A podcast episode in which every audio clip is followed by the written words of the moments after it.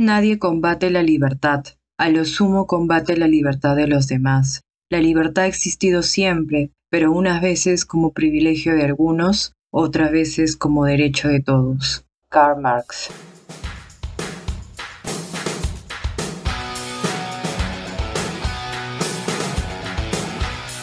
Saludos a toda nuestra comunidad oyente del podcast Taos al Día. Mi nombre es Helen Mejía, miembro de la Comisión de Investigación del Taller de Derecho y Relaciones Internacionales Alberto Ulloa Sotomayor. Y el día de hoy dirigiré la presente charla con el tema Sujetos de Derecho Internacional Público, Movimientos de Liberación Nacional. Los movimientos de liberación nacional se entiende como una expresión organizada de un pueblo sometido a dominación colonial o extranjera en lucha por su liberación. Aquel derecho internacional atribuye una subjetividad jurídico internacional limitada y transitoria, que consiste fundamentalmente en el derecho de delegación, el derecho a celebrar ciertos tratados, la participación con un estatuto limitado, por lo general como observador, en el seno de organizaciones internacionales y en la aplicación de las normas del derecho internacional humanitario. Ahora que entendemos el significado de los movimientos de liberación nacional, también vamos a hablar acerca de su historia. Estos movimientos son considerados como los movimientos independentistas, que se generaron principalmente en Asia y África después de la Segunda Guerra Mundial. Dichos movimientos fueron el resultado de una crisis de colonialismo europeo que no pudo resistir a la desestabilización económica en el periodo de posguerra y mantener su hegemonía mundial en la cual esto generó una reconfiguración política a nivel mundial.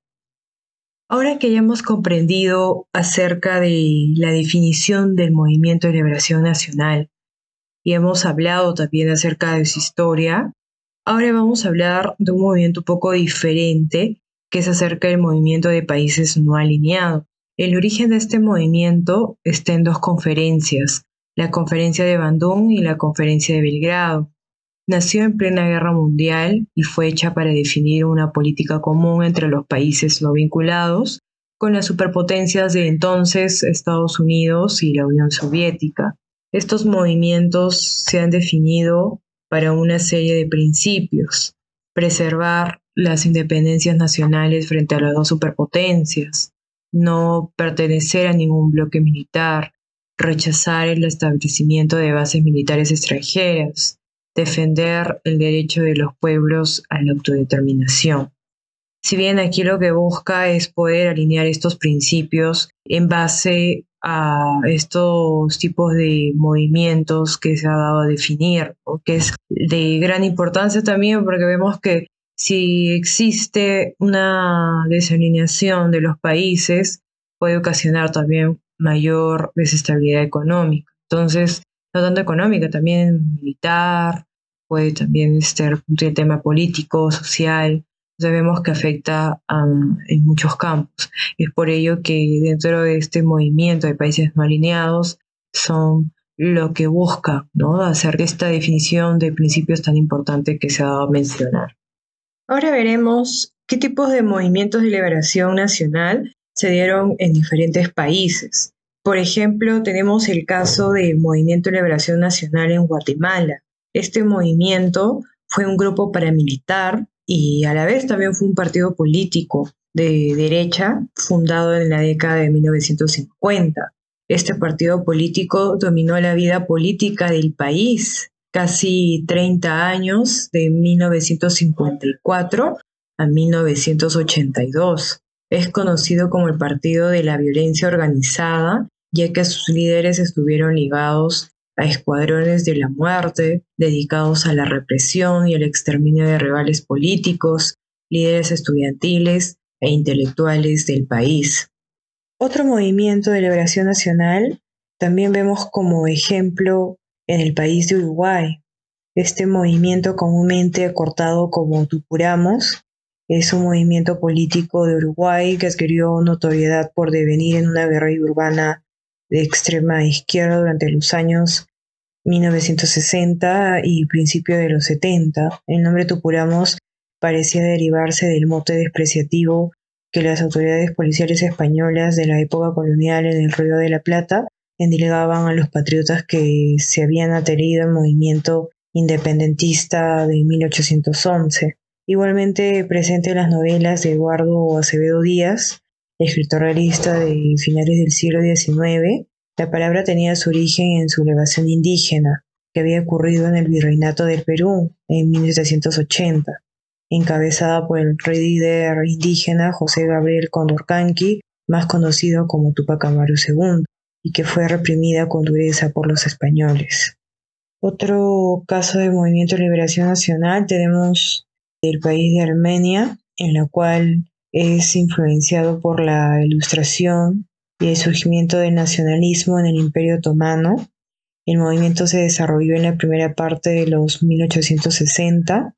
El movimiento emergió de forma semejante a los movimientos en la península balcánica, especialmente los revolucionarios griegos, quienes lucharon en la guerra de independencia de Grecia. La élite armenia y varios grupos militantes buscaron la manera de defender la población armenia ubicada en el Imperio Otomano religión cristiana de los musulmanes. Respecto a los seis vilayetes, fracasaron, ya que con la creación de un Estado armenio, en los territorios en aquel tiempo fueron controlados por el Imperio Otomano o por el Imperio Ruso. La gran mayoría de los armenios eran campesinos, aunque la última meta fue dar el empuje para que hubiera reformas. Otro movimiento de liberación nacional es en el caso de Saharaui. Este movimiento fue fundado por varias tribus locales que tenían como objetivo atacar varias bases militares españolas en contra de su gobierno en el territorio, principalmente a atacar a la Legión Española entre 1973 y 1975. Se fusionaron en el Frente Polisario tras la firma del Acuerdo Tripartito de Madrid, donde Marruecos y Mauritania se repartían el Sahara Occidental, fundador de la República Árabe de Saharaui Democrática en 1976 para en esta ocasión establecer un Estado soberano y luchar con la ocupación extranjera en el territorio.